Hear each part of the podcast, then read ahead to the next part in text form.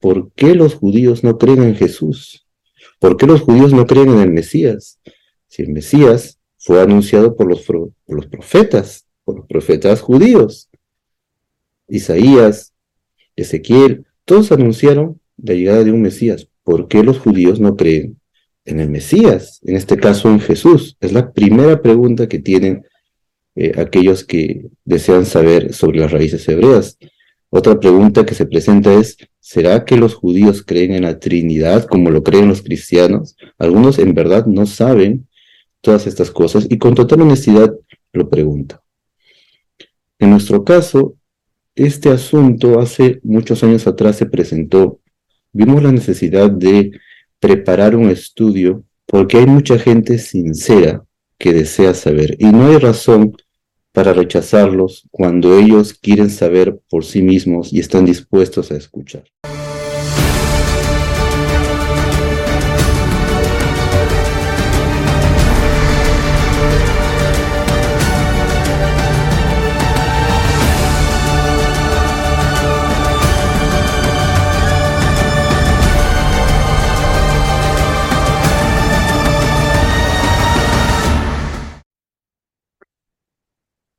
Shalom a todos, bienvenidos. Vamos a iniciar un curso, un estudio sobre los siete preceptos no ágidos y también principalmente sobre la fe judía, las bases de la fe judía.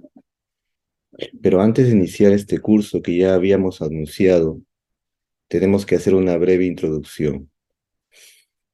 Comenzaremos detallando qué estudiaremos en este estudio. Estudiaremos las bases de la fe judía y dentro de esas bases tenemos que explicar la diferencia de la fe judía con la fe cristiana.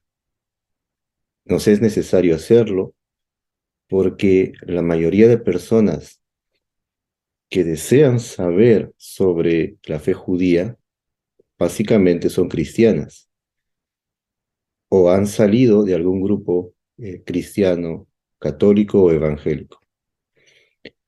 Y para que pueda ser comprensible, se requiere hacer un estudio al respecto, ya que muchos de ellos se preguntan por qué es diferente la fe judía y por ese motivo tenemos que tocar un momento los conceptos cristianos y ver cuál es la diferencia entre conceptos judíos y conceptos cristianos. Esa será la primera parte de nuestro estudio. La segunda parte tratará sobre los preceptos del Creador para toda la humanidad. Y esos preceptos, según la fe judía, son siete principales. Ahora bien, Sabemos que toda la humanidad proviene de Adán, pero después del diluvio inicia un nuevo mundo. Y ese nuevo mundo inicia con Noé. Está escrito incluso en la Biblia que después que Noé salió del arca, el Creador habló con él, le mandó fructificarse, multiplicarse, llenar la tierra y también le ordenó algunos preceptos según la Biblia y según la tradición judía, son siete preceptos fundamentales. Ahora bien, en hebreo, a los descendientes de Noé se le llama Benei Noach, que significa hijos de Noé. Noé en hebreo se dice Noach.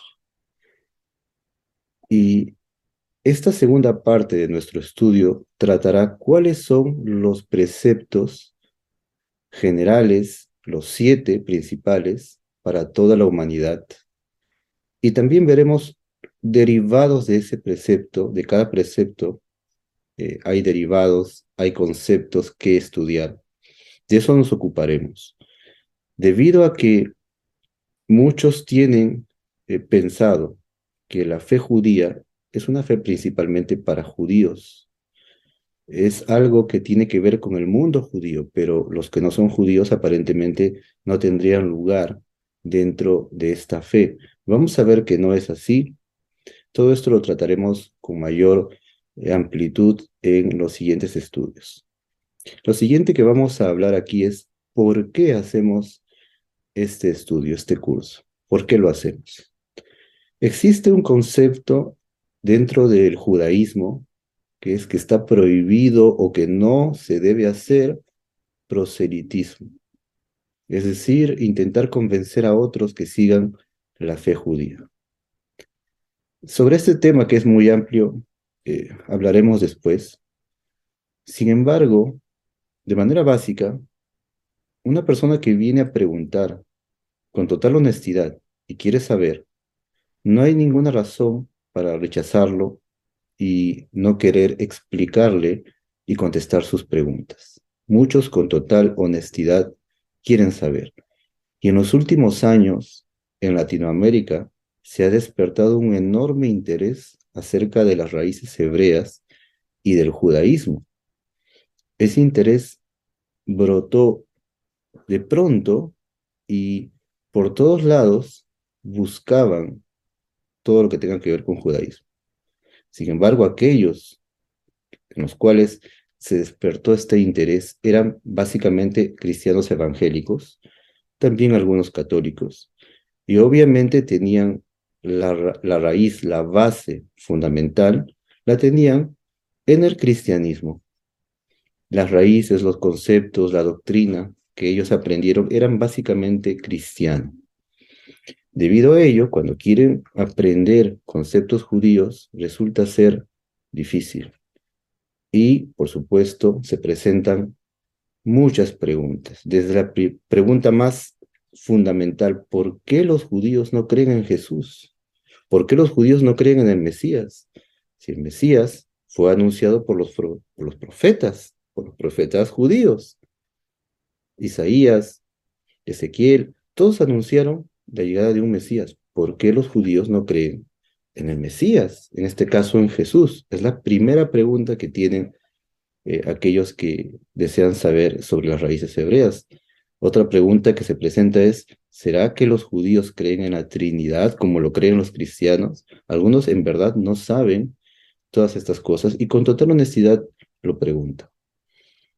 En nuestro caso, este asunto hace muchos años atrás se presentó y vimos la necesidad de responder, vimos la necesidad de preparar un estudio al respecto, porque hay mucha gente sincera que desea saber y no hay razón para rechazarlos cuando ellos quieren saber por sí mismos y están dispuestos a escuchar. Eh, sobre el tema si conviene o no eh, enseñar, porque hay algunos debates al respecto. En otro momento, por supuesto, trataremos con mayor amplitud sobre lo conveniente o no de enseñar a otros acerca de la fe judía, ya que algunos han dicho que tal vez no es tan conveniente. Esto lo trataremos aparte. Sin embargo, hasta aquí, de manera muy, muy básica, sí es bueno presentar una respuesta y un porqué a aquel que honestamente quiere saber y guiarlo en lo que no sea posible. Por ese motivo hacemos este estudio. Y también hay otro motivo más, ya que según la Biblia, el Creador ha dado preceptos a la humanidad, y en este caso no tiene nada que ver el judío y el no judío. Es un precepto que el Eterno ha dado a toda la humanidad. Entonces, por supuesto que no hay ningún problema en comunicar a los demás los preceptos que el Creador ha dado. Si el Creador ha dado siete preceptos para la humanidad, no hay ningún problema en que yo pueda ir y transmitírselo al que desea saber, transmitírselo a toda persona, porque son preceptos fundamentales, básicos, como veremos después. Principalmente entendemos que después que Noé sale del arca, el Eterno habla con él y le entrega mandamientos a cumplir pero todo esto lo veremos posteriormente. Por tanto, de manera básica para aclarar esta situación con respecto a los mandamientos, la religión judía no es una religión básicamente para judíos, a pesar que principalmente los preceptos que se encuentran en Levítico, en la Torá, en la ley de Moisés, son principalmente preceptos para judíos, pero la fe y el concepto de quién es Dios y el concepto de los mandamientos, todo ello no es algo solamente para el pueblo judío, sino que es algo global.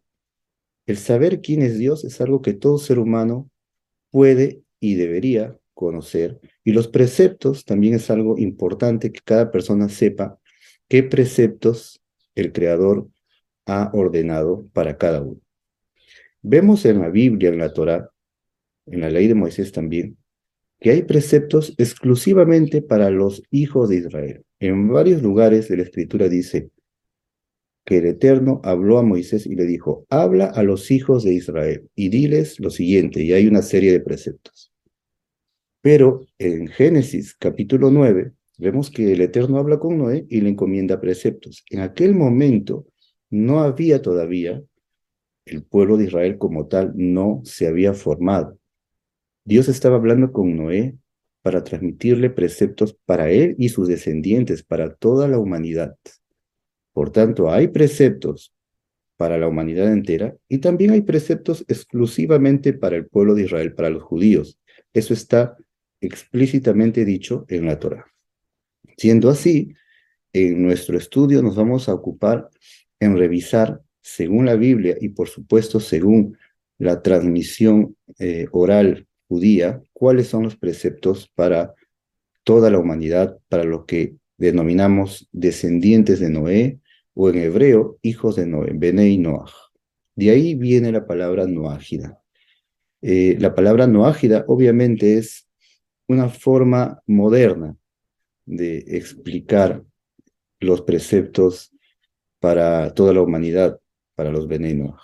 Pero no significa que Noágida sea una eh, nueva religión, no tiene que ver con una nueva ideología, no tiene nada que ver con ello. Los Benei Noach, los que cumplen los preceptos, los siete preceptos, que hoy en día denominamos noágidas, eh, son parte de los conceptos de la Torá.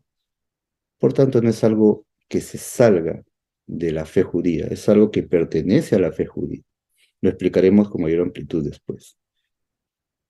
Una cosa más que debemos adelantar antes de iniciar es la importancia de las sagradas escrituras. ¿Qué cosa denominamos sagrada escritura o libro inspirado por Dios?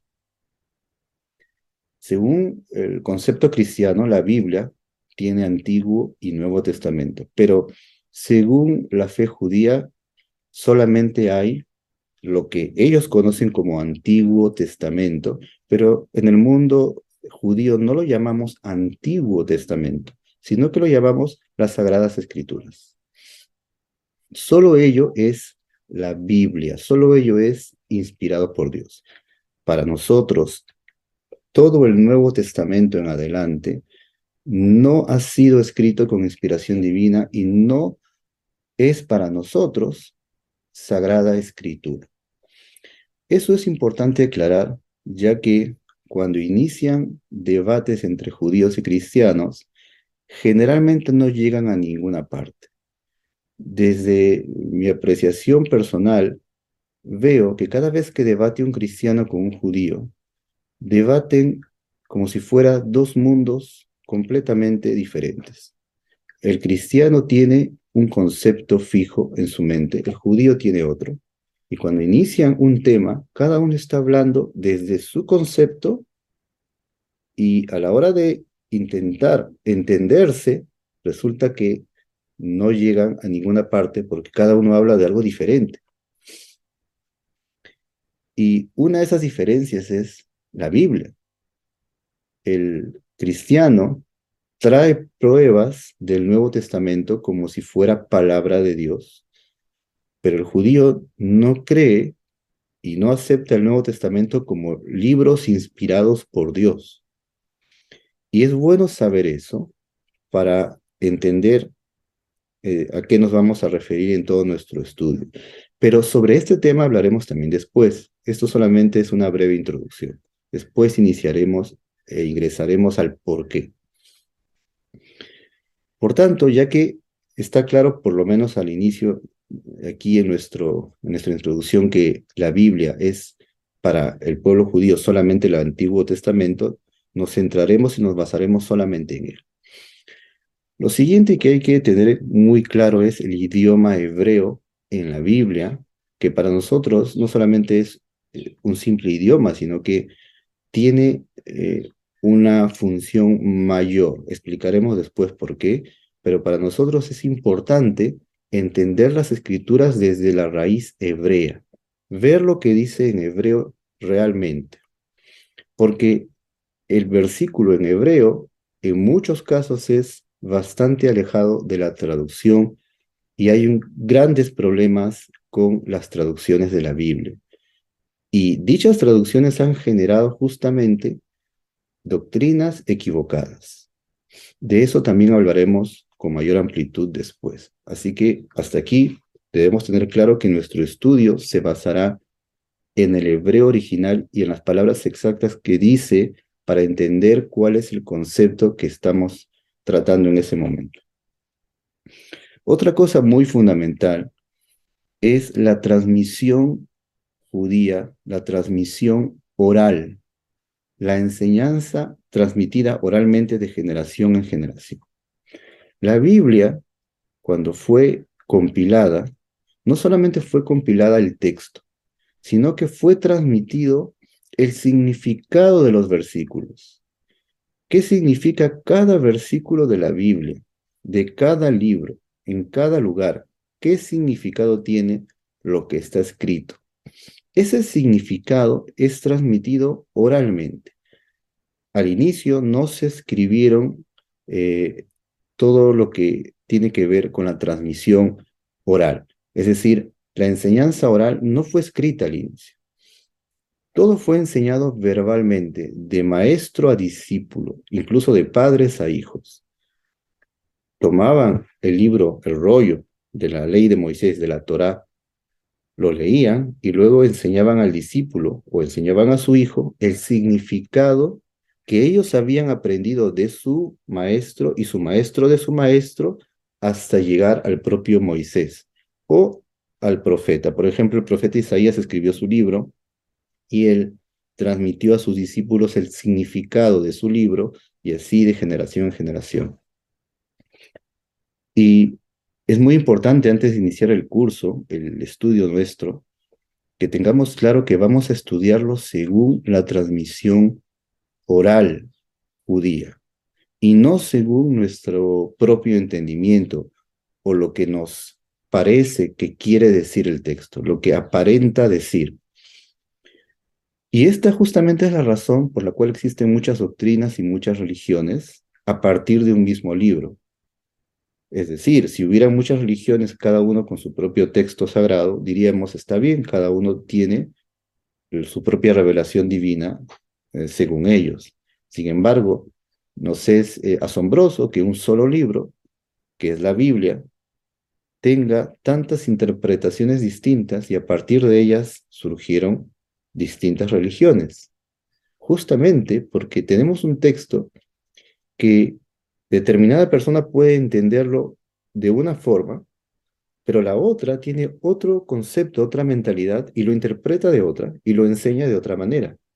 Siendo así, tenemos un solo texto con muchísimas formas de ver y de interpretar y de comunicar y de enseñar. Y al final, no tenemos claro cuál es el significado correcto y original. Según esto, nos es necesario decir que hay una transmisión oral judía y según ella nosotros vamos a enseñar eh, en este estudio. Bien, esos son los eh, conceptos básicos y esta breve introducción que queremos dar antes de iniciar el curso propiamente dicho. Y simplemente me queda o me resta dirigirme por un momento a aquel eh, cristiano honesto y sincero que de pronto quiere saber sobre la fe judía y quiere saber con total honestidad qué dice, qué dicen los judíos o qué dice la fe judía con todo lo que tenga que ver con el Mesías, por qué no creen en Jesús. Quiere saber con total honestidad.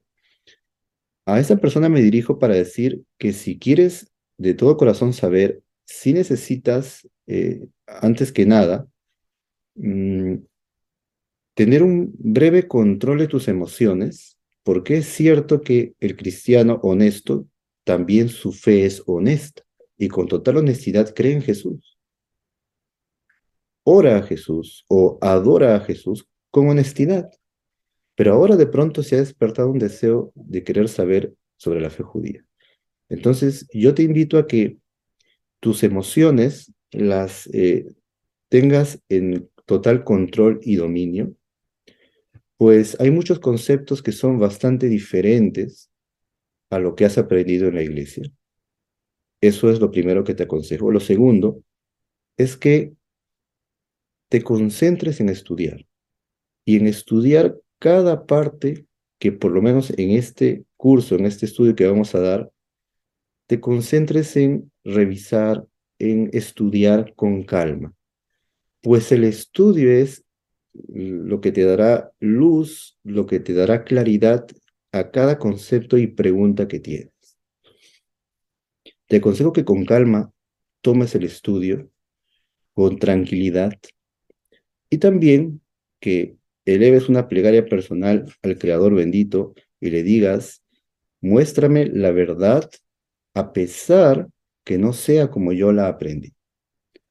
Con todas estas cosas, nosotros vamos a iniciar este curso. Hay muchos temas que se hablan hoy en día por internet con respecto al noajismo y también trataremos al respecto sobre las opiniones que hay, etcétera. Todo lo eh, conversaremos aquí, lo estudiaremos aquí con la ayuda del Creador bendito. Muchas verajot a todos. Shalom.